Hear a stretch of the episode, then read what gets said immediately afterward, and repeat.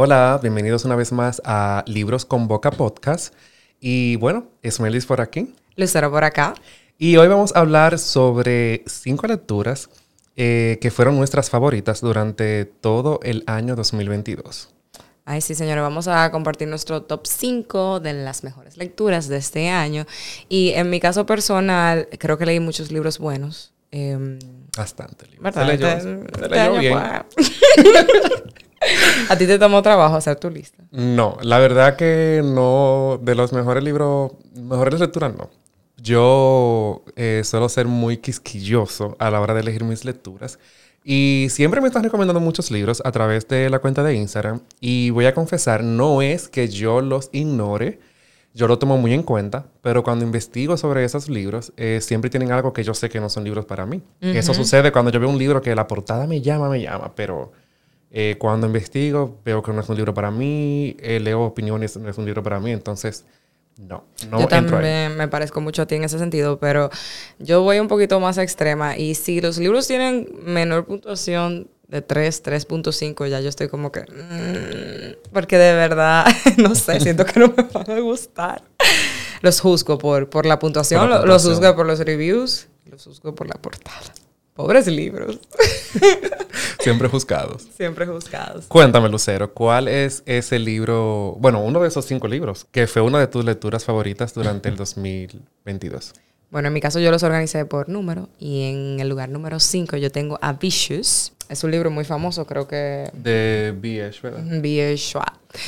Y bueno, se trata de Victor y Ellie, son unos amigos que están en la universidad y comienzan a hacer como unos experimentos y tienen una, una experiencia muy cercana a la muerte y gracias a esa experiencia cercana a la muerte comienzan a tener superpoderes. Yo amé ese libro. Yo lo leí no fue este año. ¿Cuándo, ¿Cuándo tú lo leíste? Yo creo que lo leí en el año anterior, 2021 o 2020, algo así. Bueno, a mí me tomó mucho tiempo leerlo. No sé por qué. Tal vez por el hype. Es porque tenía mucho, mucho hype. Y wow, yo quedé fascinada. Me encantó Víctor. A mí me gustan mucho los personajes que son grises y que tienen como mucha, muchos niveles de su personalidad y su forma de ser y por qué actúan.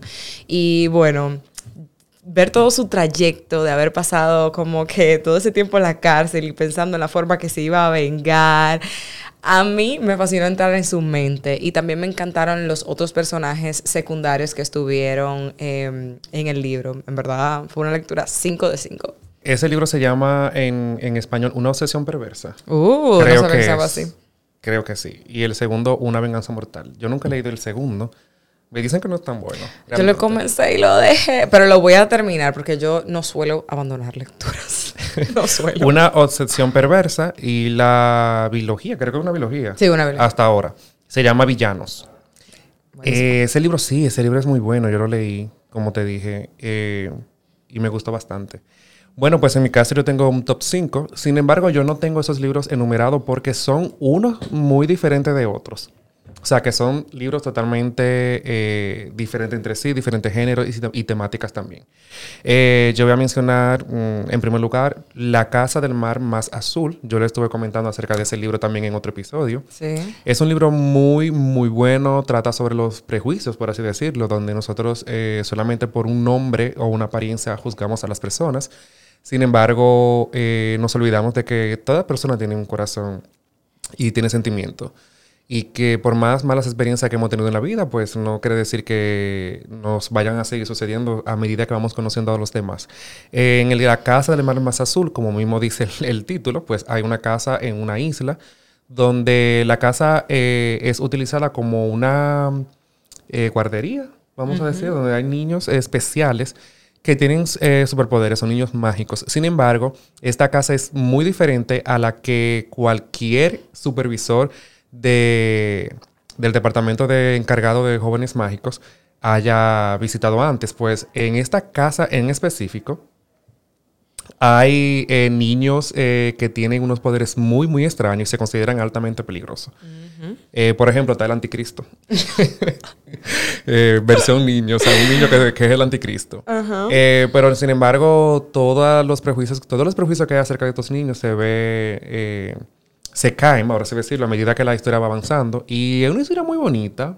Es uno de los libros que realmente yo entiendo que debieron darle más, em, más énfasis en el sistema de magia porque lo encontré muy pobrecito, pero sin embargo la historia trae un, un mensaje enorme. O sea, a mí me encantó muchísimo. Yo creo que ese libro te lo recomendé yo creo que es uno de esos Sí. libros que te va a gustar, así que deberías de ponerlo en lista. Yo lo voy a leer. Es un poco amplio, o sea, es un libro Sí, grande. pero se lee sumamente fácil. Pero lo he visto ya en varias partes y sé que es algo que me gustaría, me gustaría, sí. Bueno, Cuéntame de otro libro. en el lugar número 4 yo tengo Small Favors de Erin A. Craig. He hablado bastante también de ese libro, no sé Sí. si recuerdas Sí, eh, sí. la portada. Y es una fantasía oscura. ¿Qué disfruté del libro? La narrativa, cómo el autor describe los sucesos. Es, eh, toma lugar en un pueblito muy pequeño que está literalmente bloqueado del mundo exterior. Y la familia se dedica a las colmenas y a hacer como sacar la miel. Y señores, yo nunca había estado tan fascinada con las abejas hasta que leí ese libro. Qué, qué chulo poder ver cómo las abejas se, se manejan y hacen una colmena y todo lo de la familia, como que fue chulo introducir eso junto con la historia de, de la familia. Y bueno, comienzan a ocurrir unos sucesos extraños, el pueblo comienza a, la gente como desaparecerse, la gente comienza a desaparecerse y obviamente nuestra protagonista se da cuenta que algo está muy, muy mal.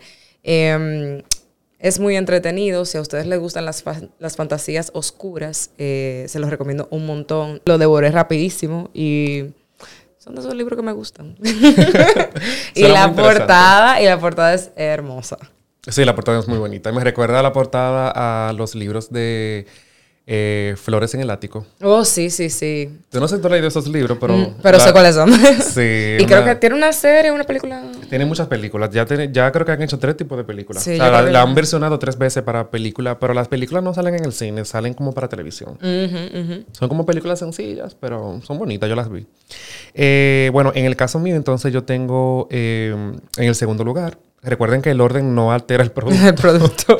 Simplemente que lo tengo ya en lista así, pero no quiero decir que uno es mejor o peor que otro. Eh, en segundo lugar tengo Un cóctel en Chueca, que es la trilogía del booktuber español, eh, Yusu Diamond. Y es el primer libro, o sea, es un libro absolutamente genial. Es una mezcla de orgullo LGBT con Set and the City. O sea que es totalmente drama, eh, drama, amores, eh, encuentros, mucho sexo, mucha risa. o sea que totalmente eh, es un libro que yo realmente disfruté y es algo que necesitaba porque es un libro crudo en el sentido de que cuando nos topamos con libros LGBT, siempre tratan como los mismos temas. Que el chico que sale del closet, que la familia no lo quiere, o que sé yo, que lo, su primer amor, que lo engañan, que no sé qué, que le hablan mentira, que todo era una apuesta, tú sabes. Las Ay, la típicas apuesta. tramas, los clichés. Eh, sin embargo, en este caso no tenemos nada de eso, por así decirlo, de esa manera. Entonces tenemos un grupo de amigos que viven juntos, trata temas también como la gordofobia, trata temas como la transfobia. O sea, son muchos temas como que en el mismo libro. O sea, que es un libro totalmente completo. es como lo que yo quería leer de la comunidad LGBT, o sea, de esa temática. Y nada, pues lo recomiendo bastante. El segundo libro buenísimo. El tercero está en camino, no lo he leído todavía. Yo quiero leerlos, en verdad me causa mucha curiosidad. Son muy buenos, o sea, tienen, tienen una, una forma tan, tan palpable de los temas, o sea, que, que de verdad es un libro único. Bueno, en mi caso, en el lugar número 3 tenemos House of Hollow, que ya he hablado un montón de ese libro Sí, aquí. Si ustedes son leer. seguidores, si ustedes son seguidores del podcast, ya saben que tienen que leer ese libro sí o sí. Eh, de nuevo, una fantasía un poco más oscura, pero siento que también tiene partes de realismo mágico, que es donde se liga mucho la realidad con la fantasía. Tres hermanas eh, tienen un suceso muy extraño cuando son bien jóvenes, son secuestradas y cuando las encuentran de nuevo ya no son lo mismo, son diferentes y comienzan a cambiar, no tanto eh, mental, sino también físicamente comienzan a cambiar y sus padres se dan cuenta que tal vez sus hijas no, no son lo que ellos creen que son. es Ay, sí. chulísimo, es un poquito creepy, o sea que si no le gustan los libros así como de misterio, un poquito de miedo, tal vez le dé un poquito de miedo, pero del miedo bueno, digo yo. del miedo bueno. y lo recomiendo muchísimo, de verdad, Yo- se van a divertir. Lo quiero leer, de verdad. Ese Sí. libro tiene muy buena primicia. Y de nuevo, portada, Chef Bellísima. Kiss. Cuando lo traduzcan deberían de dejarlo así. Sí, ay, ojalá que no le cambien. Aunque esa editorial yo creo que sí, que mayormente pasan los libros igual. como están en inglés. Gente En inteligente, porque si la portada está bien, ¿por qué hay que cambiar? O sea, el mismo ese diseñador que la hizo debería de cambiar la letrilla. Exacto. Bueno, en el tercer lugar, eh, pero no menos importante, yo tengo Romper el Círculo de Colin Hoover, que Oh, sí. era un libro que tenía muy pendiente porque todo el mundo lo estaba leyendo y yo como que entendía que la autora, mucho romance, no es que a mí no me gusta el romance, a mí me gusta, pero no sé. Yo, nunca Yo también soy así, yo no soy tan había- romante. Nunca había tenido la oportunidad de, de leer a Colin Hoover, se la di con este libro y quedé encantado. Es que ese libro es la perfección. No es romance. No es romance.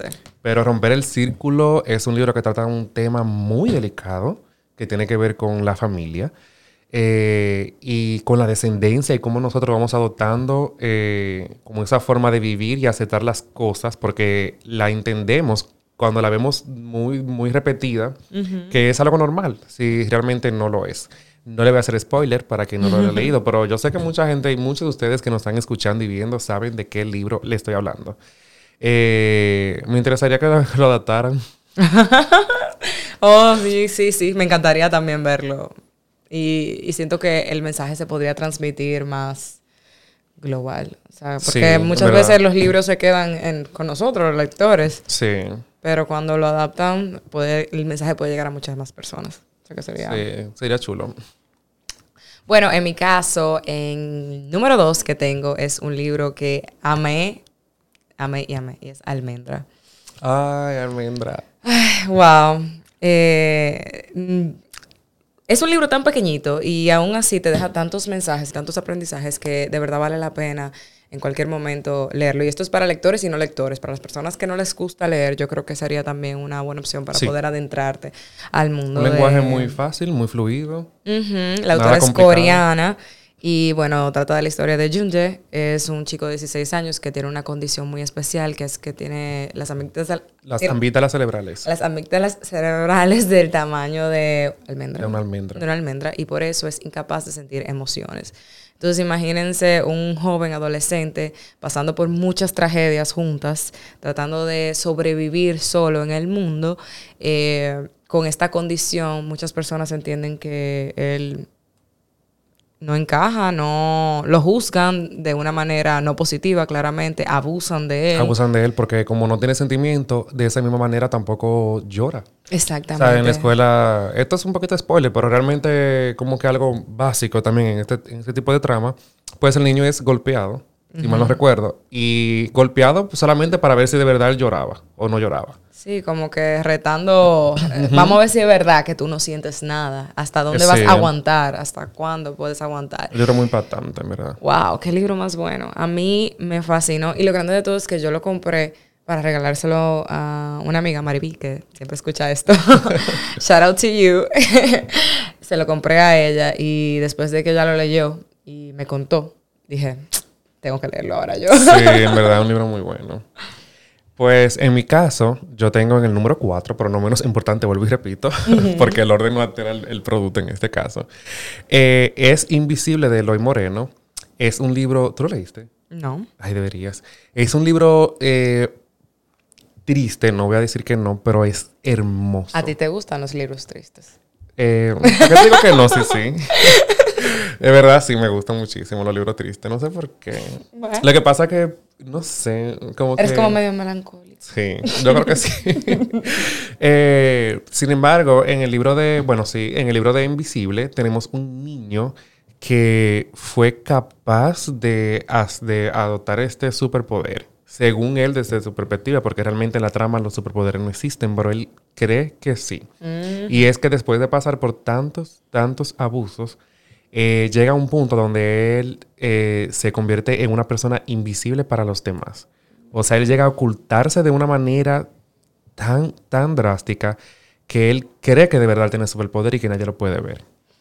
O sea, es un libro eh, muy impactante. Yo lloré con ese libro.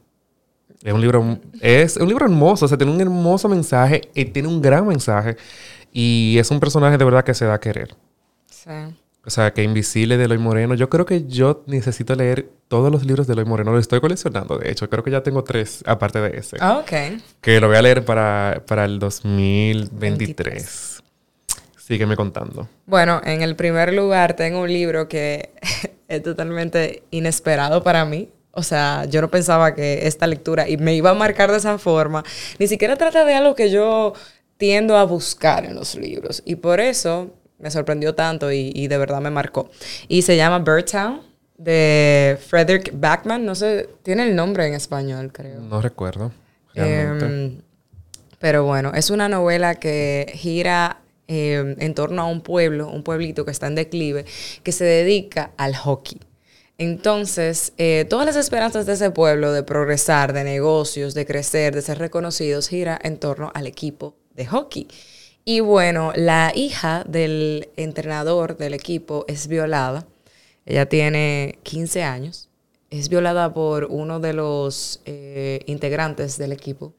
Y ese suceso, que ella duda mucho en decirlo, si decirlo, si no decirlo, porque ella sabía las consecuencias que esto iba a traer. Eso significa que ese jugador no iba a poder ser parte del equipo. Eso significa que iba a haber una persecución, investigación, etcétera, y que todo el pueblo le iba a estar juzgando a ella. ¿Qué, qué posición iba, iba, a tomar el pueblo? ¿La iban a apoyar a ella o le van a apoyar a él?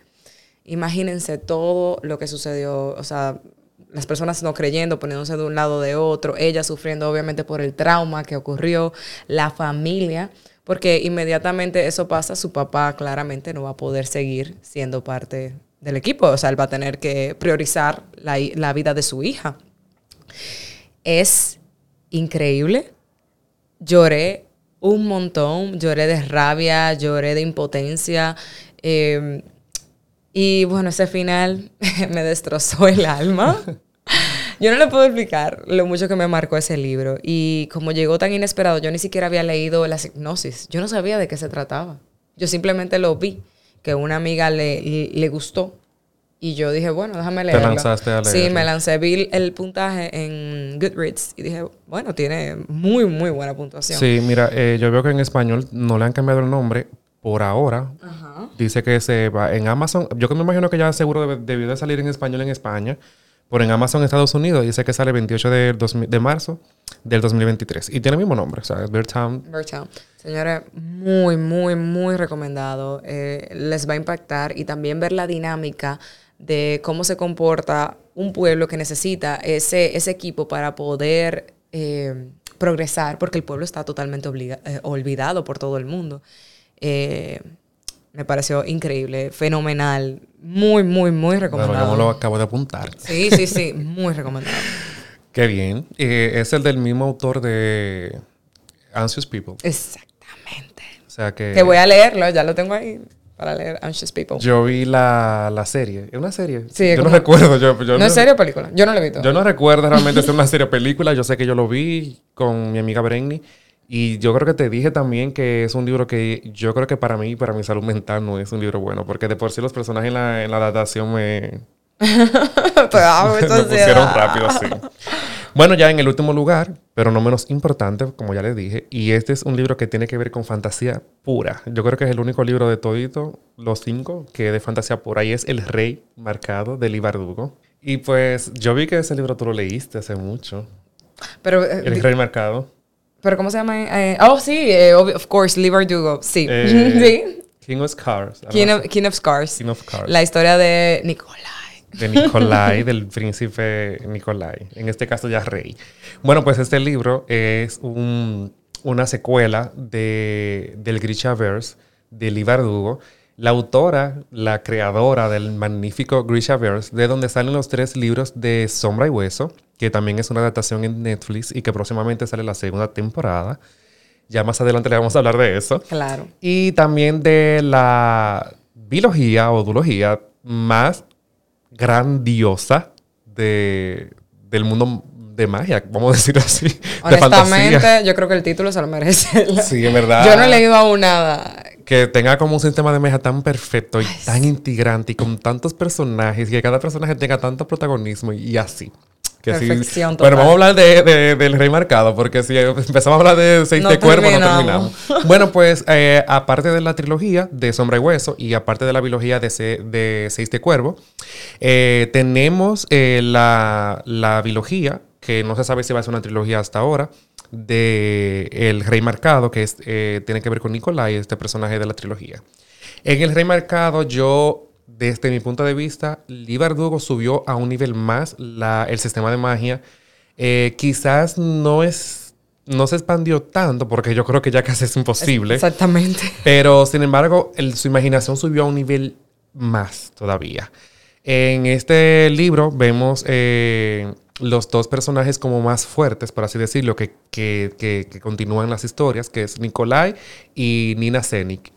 Eh, Nina, la amo. Yo adoro ese personaje. Y Nicolai también. Lo grande de todo es que cogieron como los dos personajes como tan carismáticos. Y eso que hay muchos personajes en el mundo Grisha que a uno le encanta, que le fascina. Pero verdad. Nina y Nicolai, es que yo lo tengo en el alma, los dos. Lo tengo en el alma, los sí, amo. eh, son, o sea, es un libro que como mezcla estos dos personajes, quienes hayan leído la, la trilogía y la biología de Seis de Cuervos saben de lo que estamos hablando. Claro, porque tienen Eh, que leer todo lo demás. Tienen que, leer, sí, tienen que leer los cinco libros anteriores antes de leer este. Pero sí, yo la incluí aquí, eh, esa lectura, El Rey Marcado, como una de las mejores del 2022, porque es que yo no, yo no tenía mucha fe realmente, yo voy a ser honesto. Yo solamente dije, este va a ser un libro con una portada hermosa, porque también esa es otra. Para mí, una de las mejores portada. portadas que yo he visto en mi vida Yo también. de fantasía. o sea, es una de las portadas más Parece oro. Literal oro. Sí. Entonces, hasta aquí terminamos con nuestras cinco mejores lecturas del 2022. Espero que les haya gustado este episodio y bueno, déjenos saber también en la sección de comentarios su top 5 de mejores lecturas del 2022 para poder discutir allá y también Claro. saber, porque que- anotamos, señores, cogemos Claro. recomendaciones. Las recomendaciones siempre son bienvenidas. Claro, no olviden darle like al video si nos están viendo por YouTube y si nos están viendo por Spotify o Apple eh, Podcast, eh, no olviden también darnos like por allá y nos veremos en una próxima. En la próxima. Bye.